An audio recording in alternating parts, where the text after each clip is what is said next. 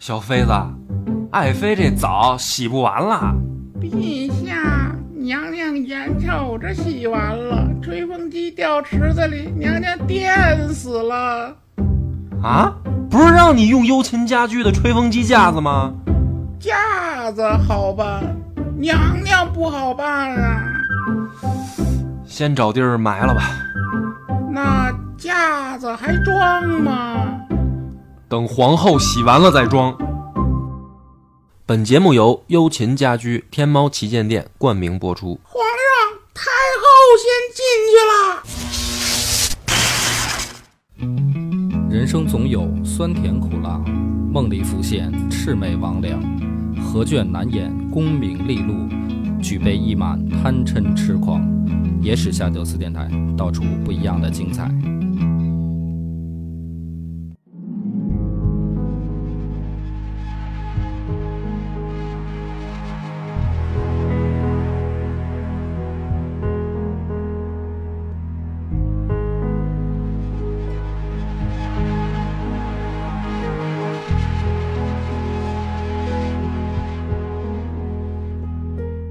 大家好，欢迎收听《野史下酒》，我是主播恶霸波，老番奶，广斌。咱们先是最后一个通知，对，就是四月三十号，二零一七年的四月三十号两点，下午两点到五点，我们举办《野史下酒》三周年的见面会。呃，地址呢是在北京市朝阳区胡家楼西里三十号。院儿一一号楼，泰媒体国际创意中心的一层，泰就是那个一个金字旁一个太监太太的太，泰媒 体国际创意中心啊，这个、就是你要是有朋友坐地铁来呢，就十号线呼家楼站下，对，然后呢开开百度地图啊，一找就来吧，对啊，反正五一今今年的假期是二九三十跟一号嘛。选在第二天，也是老天爷这个赏脸，正好这个周日。呃，一般没事儿的，我们就见见面，是吧？我也不知道怎么宣传了，反正 就是来吧。我们也也也有紧张，嗯，也也有紧张的成分。对，我也怕，就是到时候一一个人都没来，也挺尴尬的，咱仨。呃，这是很重要的通知。呃，今天呢是调剂口味的时间啊，五胡乱华呢的大结尾，我我琢磨来的。我想要不要放在见面会讲大结尾，再给我容我一周再琢磨琢磨。今天呢讲鬼故事啊，是我看有留言说鬼故事好的。上回咱们讲的那个猴爪还还行，黑猫猴爪什么的，我看有说不恐怖的。这回呢跟上回一个级别啊，没有那么恐怖。呃，斯坦的小说叫这个裘皮大衣，哎，就说咱现在这个。流行时尚圈已经不太热了，什么的，就是有什么貂啊、皮草、裘皮大衣啊，这些就是有一阵还挺热乎，是吧？我像我小的时候，我妈就是得来一件。对，农展馆常年的在展览，让我爹。现在其实也有，我看过那个有半纪录片似的，或者那种视频，就是东北。东北，尤其是冷的地方，什么哈尔滨，这个貂还是非常重要的一个，怎么说呢？必需品，必需品。这个貂现在好像还是东北姑娘标配吧？对，很多。对，据说是东北地区这个是一种必备啊，不管是而且不管是男女老少，你好像原来老觉得好像是时尚的这个年轻人、姑娘，或者说那种贵妇。是吧？才穿这种大衣。后来我看那个视频里面说，东北这是标配，基本上就是女人。你就是生命当中要是没有一件自己的貂，那就是白来那意思。老爷们儿这就是结婚的时候必须的啊，嫁妆，嫁妆不是嫁妆，彩礼就是彩礼。对，就是反正结婚的时候，像咱们就是原来说什么冰箱彩电嘛，人东北那边就是得貂啊，来一件。对。这玩意儿呢，咱们今天的故事主题嘛，貂皮大衣嘛，它就有一个特点，就是贵，就真货啊，不是说人工的那个合成的物的，那那不贵，真货就是动物，这当然也涉及是吧？动物的这个，我现在在地铁上老看见那个没有买卖、没有杀害这种广告，我也觉得不好。什么象牙呀、熊掌啊、虎胆啊这种毛皮啊，不鼓励大家买。所以讲这么一个恐怖故事，嗯，呃，东北的地区的听众可能就取关就 听完了，可能就就取关了。对，这故事是是发生在美国，说呢有这么一对夫妇，啊、叫罗斯太太和这个罗斯先生，是一对这个医生。啊，自己呢家里面开了一个小诊所，小诊所三层，一楼呢就是会诊，二楼、三楼呢自己住。结婚呢，这个几十年了，二十多年。这个太太啊，就有一个梦想，就是我想什么时候能来一件裘皮大衣啊？就是说，这个美国在包括欧洲，在有一段时间也流行穿这个皮草。啊，是一种身份的象征，显得这个雍容华贵，是吧？而且呢，还不是说一般的这种中产家庭他都消费得起的啊，得是你稍微这个比较富裕，就是这价格一般在在多少呢？在得起码得上万美金，上万美金啊！上万美金。当时的上万美金购买力大概是多少？那你就琢磨呗。你想，呃，这么说吧，他们可能就是一个月的吃饭啊。可能也是就顶天了几百美金，几百美金，几百美金，对，就吃饭嘛。那就是这个中产都买不起的。他不是买不起，就是咬牙呗，就是大件了算，嗯，是吧？对，嗯，这买辆车，那美国一直都也就几千美金就就就拿下，包括现在也是，在美国买辆车都很便宜。那么这个几万美金对于一般的中产家庭来说呢，也是一个比较不小的开销了。那么罗斯太太呢，就结婚二十多年了，二十四年，一直就有这么一个愿望，就是老公什么时候能给我来一件裘皮大衣？哎，我这个心愿就是从结婚时候就开始说，一直都二二十四年过去了。后来呢，终于有一天，哎，赶上好事儿了。怎么回事呢？说这个有一个叫这个布凯南太太，家里啊出事儿了。啊，老公去世了，然后这个自己呢，这也得开始变卖家产，就把这个皮衣呢卖到这个皮货行了，哎，低价等于收购。这个皮货行呢，这个就把它弄到拍卖会上，就是咱能赚点嘛。这个当时呢，这罗斯先生就就听到这个消息了，哎，有好心的人告诉他说：“你知道，你太太一直就希望有这么一个礼物。”哎，如今有这个好事儿，你去拍卖行，没准能低价来一件，价值一万五的一件裘皮大衣。最后呢，差不多罗斯先生是五千美金给拍回来了，没毛病啊，这个非常高兴。但是呢，就出了一个怪事儿，什么怪事儿呢？就是这个布凯南太太啊，在拍卖会上情绪失控了，就是这个衣服对于她来说也是一个就是心肝宝贝。啊，就是最宝贝这衣服，嗯，所以呢，她也去参加这个拍卖会，而且她也举牌儿，他没钱，你知道吧？他就不想卖，说白了，就是他就不想这衣服让别人买走，他也举牌儿，哎，完事儿呢，但是拍卖行知道他没钱，就你 你就拿来卖的，你就你还捣什么乱啊？是捣乱啊，就是捣乱嘛，就没搭理他。最后呢，这个女的就失控了，就在现场就就就疯了。就是说，那就是那意思，就是谁要是买这件衣服，我就诅咒他，啊，这个衣服是属于我的看，啊，别卖呀，对啊，这那没办法，生活所迫嘛。疯了！最后呢，这情绪失控，就是疯了，在现场又哭又闹的，然后大家就把他给拖出去了。拖出去以后，就没过多久啊，这个脑溢血，这女的就死了，急的，急的，嗯，当然肯定家里有事儿嘛，你想想，就是都已经变卖家产了，就就死了。死了以后呢，这个罗斯太太拿到这个皮草以后就很高兴。那、还没到这个穿的季节呢，就是跟先生说，咱们得出去逍遥一下，是吧？咱也去高档餐厅，我也穿上，是吧？三伏天儿，哎，咱们也这个奢侈一把。完事儿，俩夫妻都挺高兴的。没过多久呢，怪事儿就来了。怎么回事呢？一开始，最早第一件怪事儿啊，是这个罗斯太太有一天想穿着衣服出门啊，发现从这衣架子上面她拿不下来。完事儿呢，这个女仆帮忙一块过去拽，啊，也也拽不下来。最后是罗斯先生上去，一下给给拽下来了。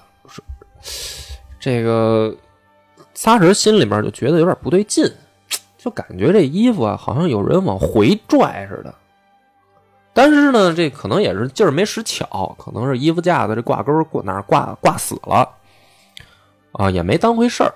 但是呢，就有这么一个小小的怎么说呢，心里边就埋下一个就不祥的预感，因为就想起来这个说这个拿回来的时候，这布凯南太太跟跟这拍卖会上跟疯了一样诅咒嘛，说谁拿这件衣服我就诅咒他，哎，也没多想。后来呢，就出事儿了，出什么事儿呢？这个罗斯太太就死了。死了以后呢，这个案子啊交给一个警官。这警官呢就去他家排查现场，啊，就看嘛，啊，犯就犯罪现场这个实际上取证什么的时候，就觉得这个不对劲，啊，不像是人为的。正好呢，有一天呢，这个警长啊，就晚上吃饭，带着老妈，带着媳妇儿啊，仨人出去吃饭。就聊这事儿，他妈呢也是刚弄一件这个裘皮大衣，哎，就聊这事儿。这个警长就想起来这案子了，就跟他妈就说说，我最近啊接着一怪事儿、怪案子，挺难破的，就把这个前面刚才这段给他妈讲了。然后呢，老太太就来兴致了，说啊，说这就是说，这还能是鬼杀人？难道说是吧？不科学呀？说你，你再讲讲后面还有就是到底这个案情的来龙去脉怎么发展的？你给我讲讲。哎，警长就往下讲，说发生了第一件怪事之后呢，又过了一段时间，第二件事就出了。说这个罗斯太太呀，喜欢去什么呢？就是读书会啊，一般中产阶级阶级的这个。家里面的太太们平常弄完家务也有也有仆人是吧？都有这个就是保姆或者说管家什么的。没事他们呢就就组织一块说读读书、喝喝下午茶什么的。罗斯夫人呢，因为刚买这件衣服啊，特别急于跟他这帮就是朋友们展现一下，因为那些家里边都比他们家富裕啊，人家都是两三件这种大衣，他一直就没有。所以呢，就这回就很兴奋，就把这个衣服穿着就去了。说这个整个读书会呢，没什么怪事发生。说就结束的时候，这个罗斯太太啊，想搭这个哈蒙太太的车啊，一块回去。哈蒙太太呢，这个年纪大了，腿脚比较慢，哎，走的比较慢。这个罗斯太太就在门口等他。说这回呢，是哈蒙太太目击的。什么事儿呢？就看见好像罗斯太太啊，被什么东西掐着脖子，然后呢，这大衣从她身上就飞起来了，飞起来以后就在掉下来以后就在草地上就滑，滑的时候呢，这个罗斯太太上去就拽着这个衣服不让她跑了，就出这么个事儿。但是当时呢，这个罗斯太太就是说说，哎呀，是我这个没小没注意没站稳。啊，我这个不小心摔了一跤，就是这个事后哈蒙太太回忆起来觉得不对劲啊。但是当时呢，因为老太太这个年纪也大了，啊，这个当事人都没没事嘛，他也就就过去了。但是现在回忆起来，哈蒙太太说这个事儿，他觉得就很不对劲。而这个罗斯太太呢，实际上也是觉得不对劲了，就是。他是怕呢引引起别人的这个注意跟恐慌，他就当时故意就是说说是我我自己没小心没站稳，啊摔倒了，这是第二件怪事儿。后来呢，这个罗斯太太回去以后就跟他先生就说了，说我感觉这个衣服啊不对劲，啊好像是有什么力量在控制他。这先生呢就说说可能啊，你是不是这个下午茶的时候是这个喝了点酒，是不是神志不清了？但是呢，这警官这个叙述的时候就说啊，说就算是他产生幻觉了，说他一个人有问题啊，那这个目击者就是老太太跟他一块走，这个他不可能说两个人同时产生幻觉，那就是他俩一块喝的呗。哎，对啊，就是说，那这个推理就是说，那会不会老太太也喝了呀？说调查过了，老太太因为年纪大了，不喝酒，哎，不喝酒，一点儿这个酒精不沾，哎，就是说肯定是清醒的状态看到的。这第二件怪事儿，第三件呢，就是有一回啊，就是说这个罗斯太太起来，起床以后，包括她先生，起床就看见这个大衣的这柜门开着，哎，卧室的门也开着，一直到楼下，发现这个大衣的那个袖子口正裹在那个门把手上，好像要拧的那个那个感觉似的啊，就感觉这衣服自己就要出去，嗯，是不是有小偷啊？哎，就是衣服在门那儿，袖子挂在门把手上嘛，然后就给拿回来了。拿回来两口子啊就都觉得就是嘖不对劲了啊，包括先生也觉得说这我俩变戏法呢。哎，说这有点神啊，这个也感觉不妙。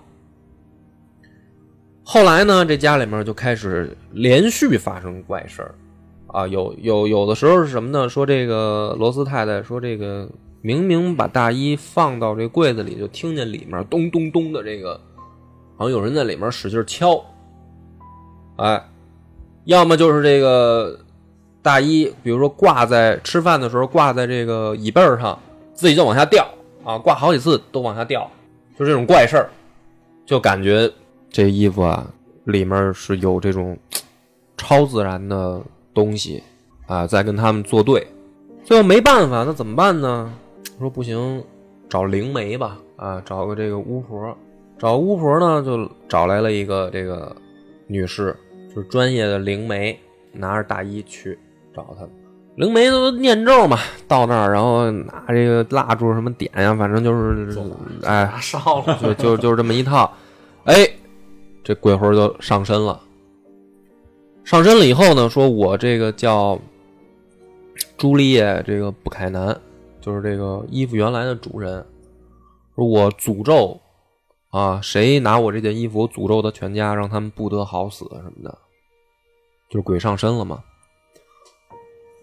完了，这个先生也真惊了，啊，是真的惊了这回，就是说头一回见。啊，说这个买件衣服，回头回头再弄弄得灭了灭了门了，那这怎么弄啊？说要不咱商量商量，卖哎，把这衣服处理了吧，别弄了。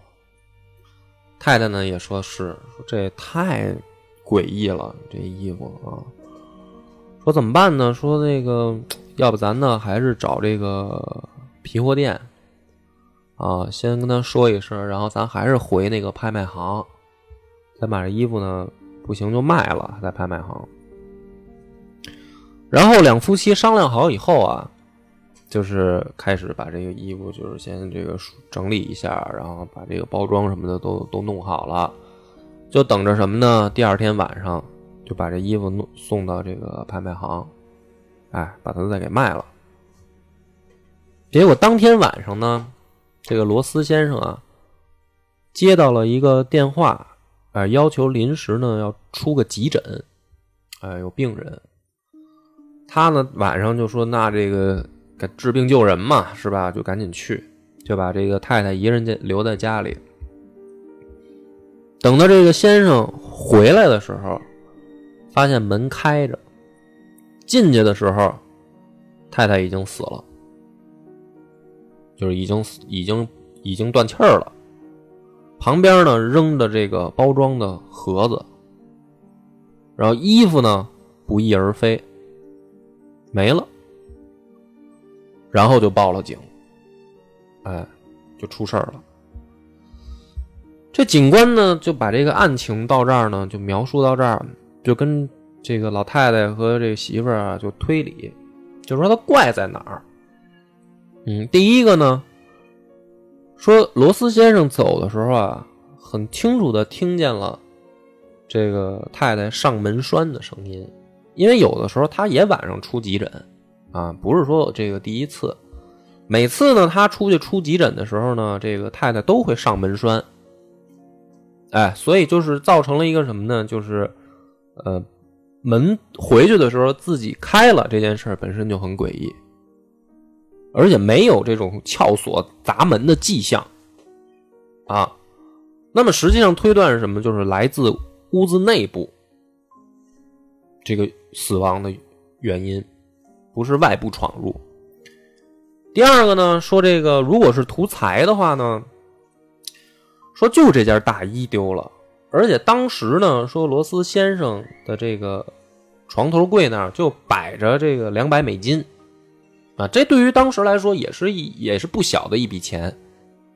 说如果是图财的话，这顺手这两百美金就就少了呀，对吧？没必要只拿一件大衣呀，你人都宰了。这是第二个疑点。第三个呢，说这个罗斯太太死了之后做尸检啊，在这个鼻腔里和这个口腔里面都发现了这个毛皮大衣的这个碎毛，就是死因呢是这个衣服把他给捂死的。这是第三个疑点。那第四个疑点说，他们家还有人有没有钥匙啊？说也有，保姆也有。但是呢，第一个是保姆有钥匙呢，他他不可能开得了门栓，他只能开锁。而且呢，说保姆呢不在他家住，就是早上去做早饭，一直干到做晚饭，他就回自己家住。恰巧那天晚上是什么呢？这保姆去参加舞会去了，在舞会上还挺出风头啊，有上百个目击者能证实，有不在场证明，有不在场证明。所以呢，这个再去排查两口子这个人际交往关系，说会不会是仇杀，是吧？发现什么呢？两口子与世无争啊，没有没有仇家，尤其是这太太，邻里关系啊、朋友关系啊，都是有口皆碑，非常好啊，没有没有什么仇人。儿子呢，也也也没有什么问题，也都很孝顺父母啊，就在家，正好当天晚上儿子也在家，所以所有的这个线索都指向是什么呢？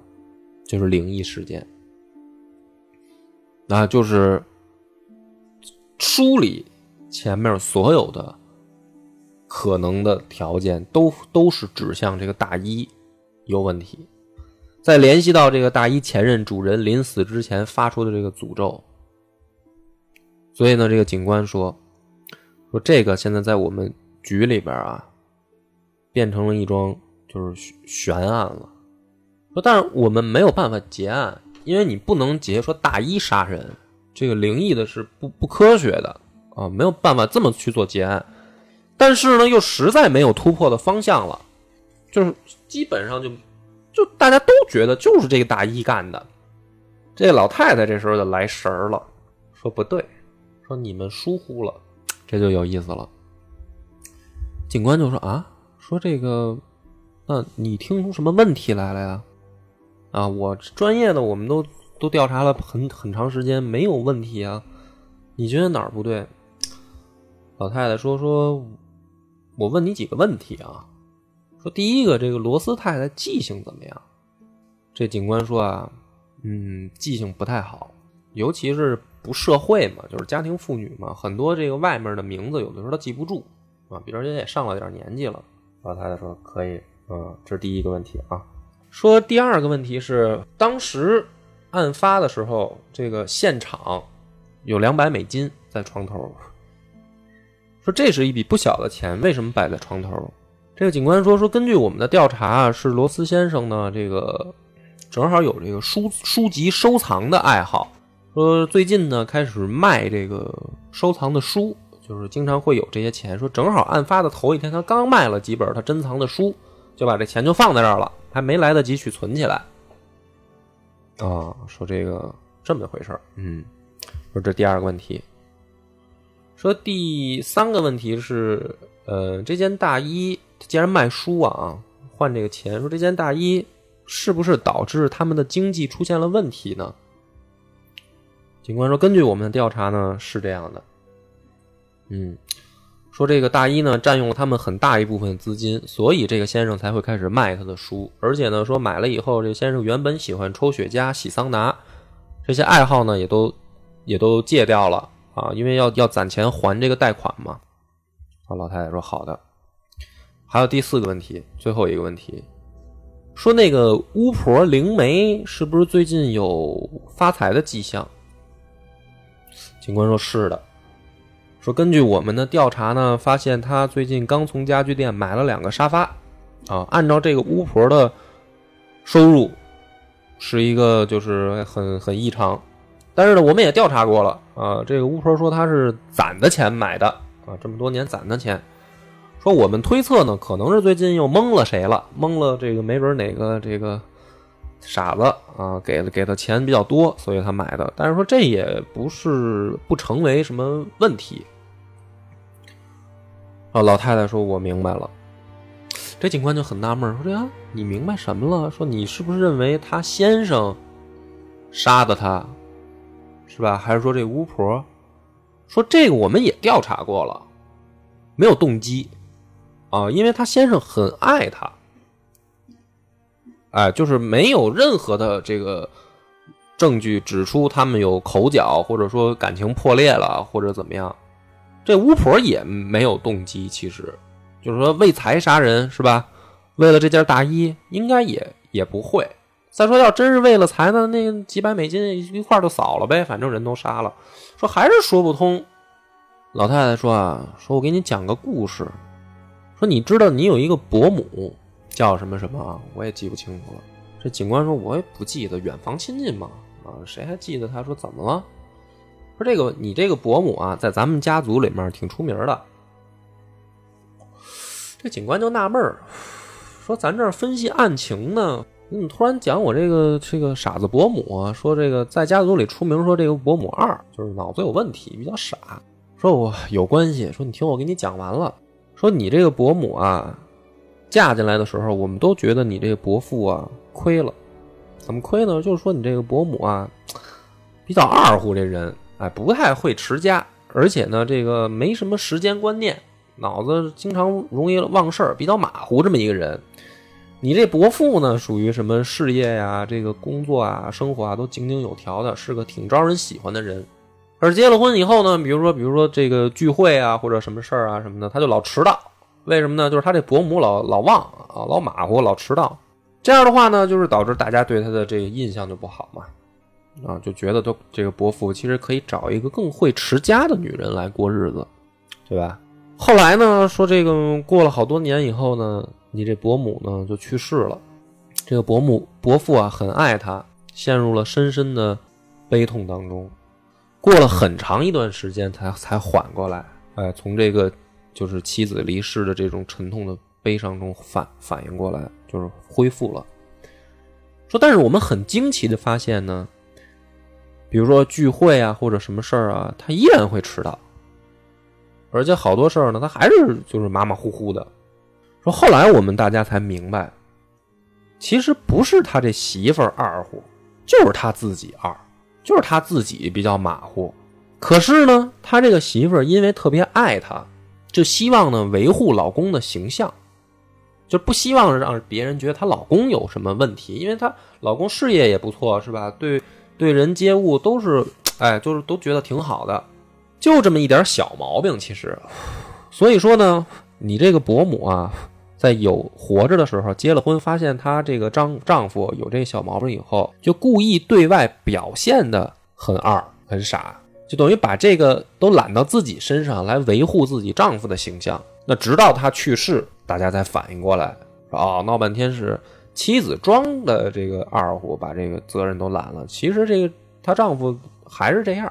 这警官听到这儿就说：“说那还是没有跟案情有什么关系啊？就是你给我讲这个故事是什么意思呢？”老太太就说了：“有关系。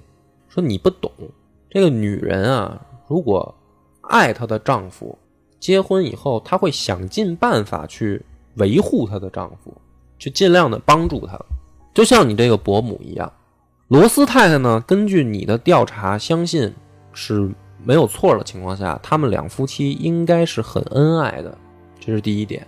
那么这个罗斯太太一定也是用这种心态在过日子，要不不可能婚姻二十多年还很幸福。所以这是第一个动机。第二个呢，这个灵媒说你刚才在叙述案情的时候，我发现这个灵媒说鬼上身以后的名字，跟你当时在拍卖会的时候报出来的那个主人的名字不一样。拍卖会的时候你说他是这个珍妮特·布凯南，灵媒上身以后说他是朱丽叶。布凯南说：“如果真的是有鬼魂，那么这个鬼魂说的一定是他的真名。这个灵媒不可能说的是一个错的。错的是什么呢？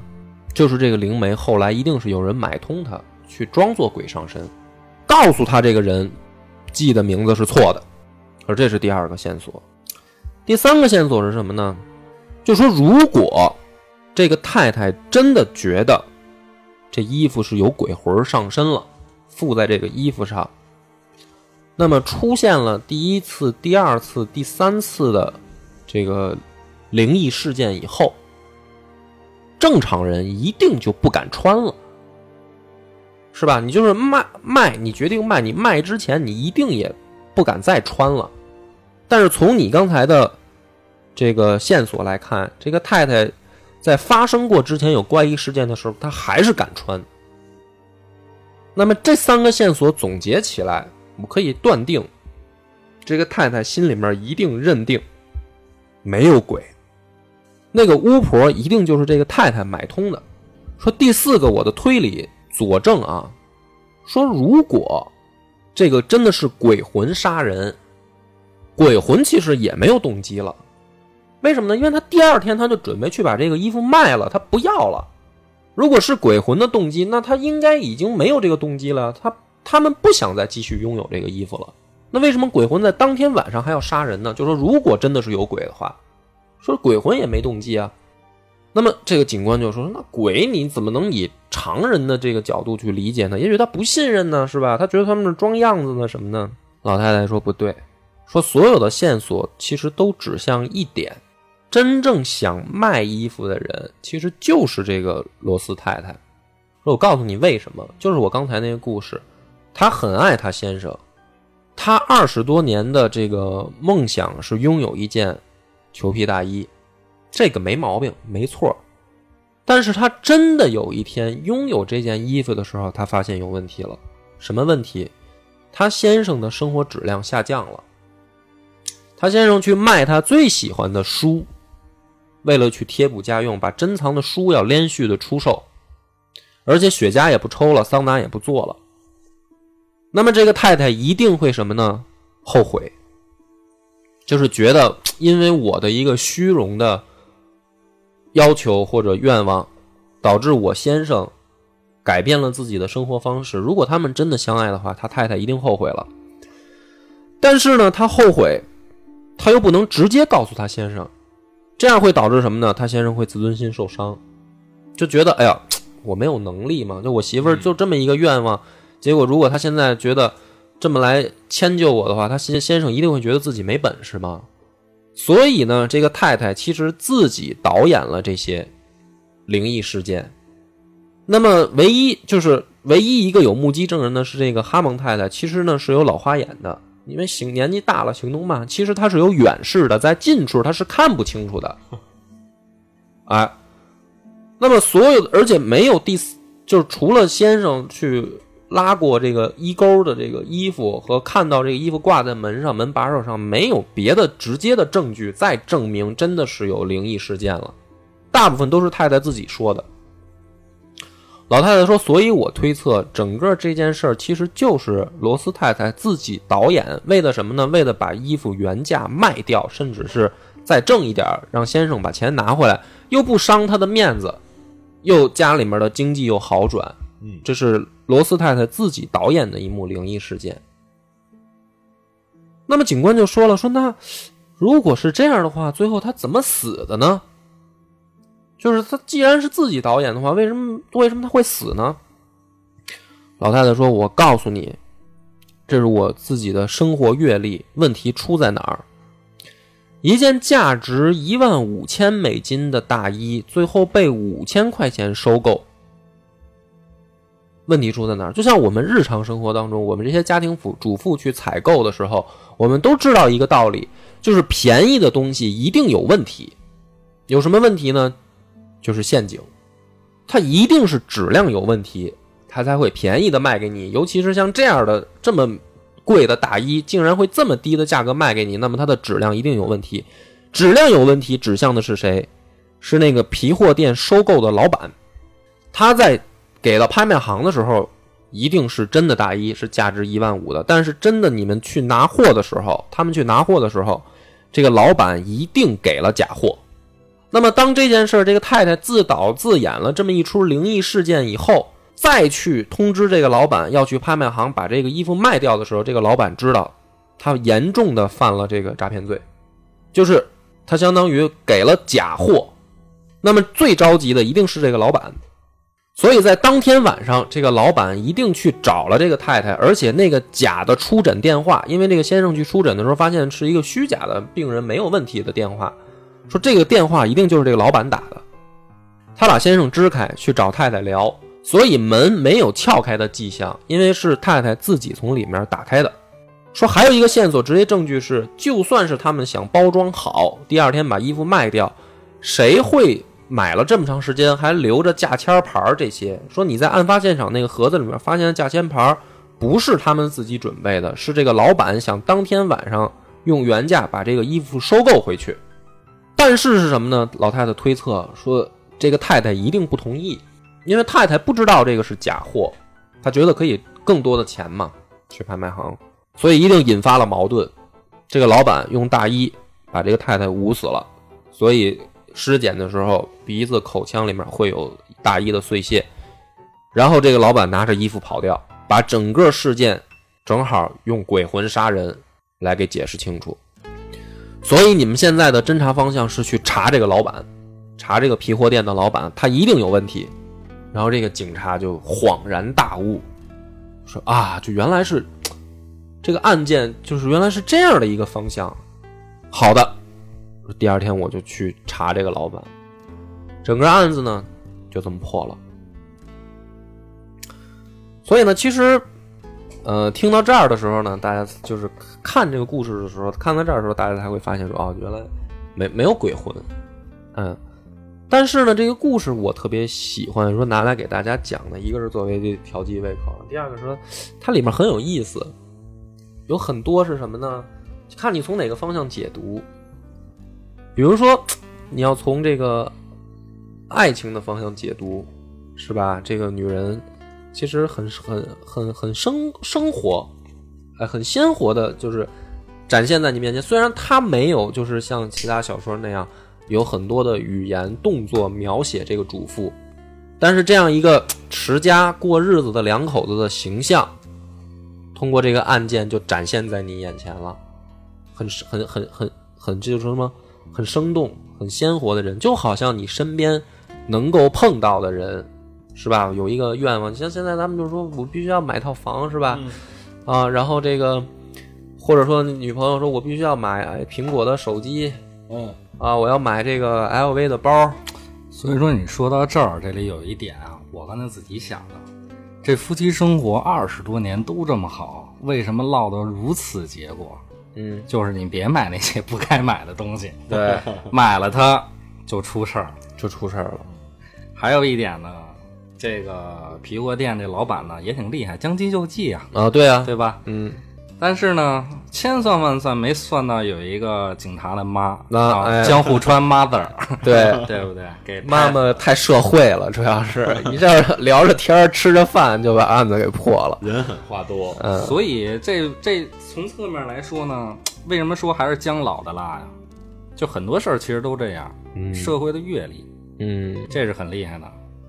对，就是说他其实之前发现这个案子没有进展，是因为这个警官他们不是家庭主妇，嗯，他没有从这个角度去去考虑这个问题，所以其实就觉得这个故事写的很好，就是说他告诉你，就是还有第二个道理就是什么呢？就是说你看一件事情，你要有不同的角度跟不同的维度，你会有新的，就是怎么说呢？观点，甚至是导致说你真正接近呃事情的本质和真相的时候。更多的是因为你的观点的角度，老太太的观点，她的角度就是从家庭主妇的这个角度，就是就是老太太就是这么过日子的啊，而且还有亲戚旁边的亲戚是吧，也是这么过日子，所以老太太就觉得这个灵异。当然，首先第一个，他们都不相信有鬼，嗯啊，所以呢，这个最后就是帆儿哥说的，嗯，奢侈品是吧？有没有呢？好不好呢？好。但是呢，如果真的是你力所不能及的时候，或者说你急买到了它，导致你的生活质量下降的这样的情况下，那么就想想这个故事。所以本身没有鬼啊，本身没有鬼，鬼就在人自己的这个心里边住着啊，没有说这个灵异事件去去杀人。但是你的生活、你的路、你的价值观，决定你是过一个恐怖片儿的日子，还是过一个爱情动作片儿的日子，好吧？我选择平稳的日子。啊，感谢大家的收听，然后希望在见面会见到你们，再见。